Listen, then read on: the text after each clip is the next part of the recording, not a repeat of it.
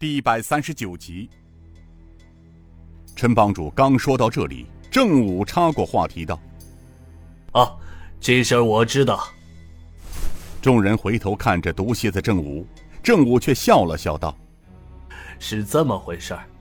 晋江血案发生之后，不到一个月，朝廷派来了一位叫李玉春的钦差，督办晋江血案。他刚到晋江的第二个晚上，柳记酒楼来了一个黑夫人。”就坐在二号雅间里吃饭。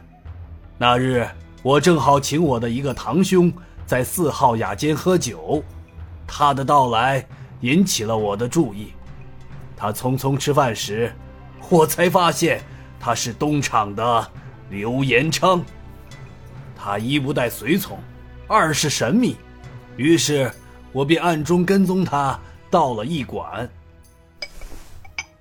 这郑武喝了口水，道：“他奉太师的密令，到晋江来见钦差李玉春，并带来了张太师的一封密函。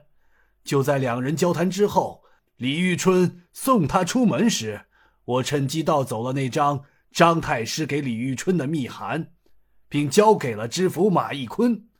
不久后，马知府又找到我，帮他救出。”知县刘正文，那晚在狱中自缢的人是一个杀人犯，朝廷也下达了斩决文书，是他自愿冒充刘正文自缢牢中的。刘子和听完之后笑道：“我们张武兄弟可谓是侠肝义胆的人，少领主有可能还不知道吧？这些年来，郑大侠除了行侠仗义之外，每年清明节。”他都要到古平口落凤坡，为你的父母家人去扫墓、拔草填土。正武道：“子和兄，那都是区区小事，你提他干什么？”尹建平忽然站起身来，含着激动的热泪，向正武跪了下去：“正九哥，平儿谢谢您的大恩，这么多年了，是九哥带平儿兄妹尽孝啊。”郑武好不容易才将尹建平扶了起来，轻声道：“少令主，在下不是带你们兄妹尽孝，而是为我们兄弟赎罪呀。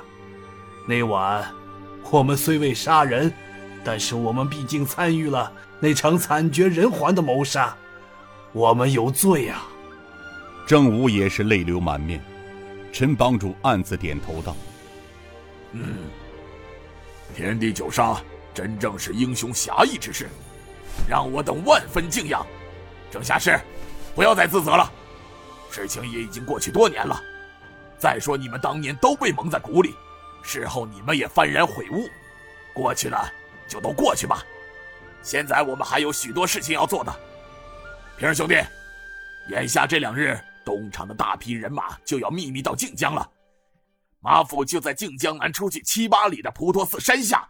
一个叫翠绿沟的地方，你明天午时前一定要赶过去。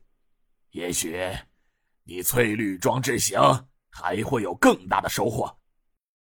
他看了一眼众人，道：“众位侠士，我们花子帮是狗肉一桌，上不了台面明天就劳驾各位了。今日众位相聚，我让分坛的兄弟们为大家准备了些酒肉。唐长老。”让大家进来吧。靖江丐帮分坛，许多弟子走马灯似的搬来了许多酒肉。陈帮主对刘子和笑道：“ 刘掌柜，我也知道你的处境，所以请恕老教化得罪了，让分坛兄弟们随便准备了些酒食，借贵宝地接待一下我平儿兄弟和众位侠士吧。”刘子和苦笑道：“哎，真是惭愧啊，有劳帮主费心了。”陈帮主豪迈的笑道：“子和呀，这就是你的不对了啊！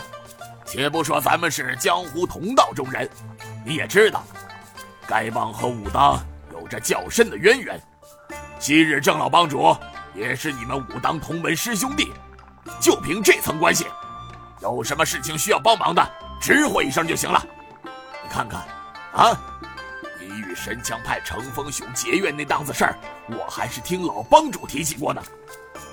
陈帮主责备的道：“我说你呀，啊，当着众位侠士的面，你想想，咱们正道侠义之士，何曾怕过那些邪门歪道啊？哎，算了，好在我平儿小兄弟能及时赶到，救了你的命。神枪派，他何以这样横行霸道，不讲江湖道义？不就是占着他师傅昔日在江湖中争下的名头？他不看在武当的面子上，倒也罢了，连郑老帮主的面子都不给。本座也向全帮各分坛下令，密切注意神枪派的活动。只要他再敢为恶江湖，我就灭了他。尹建平笑道：“哼，帮主哥哥何必动气呢？早晚有一天我会找上韦一笑的。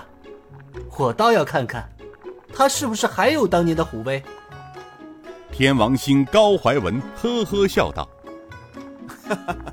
有少令主出面，恐怕韦一笑要触眉头喽。”陈帮主笑道：“哎呦，那是我小兄弟是谁呀？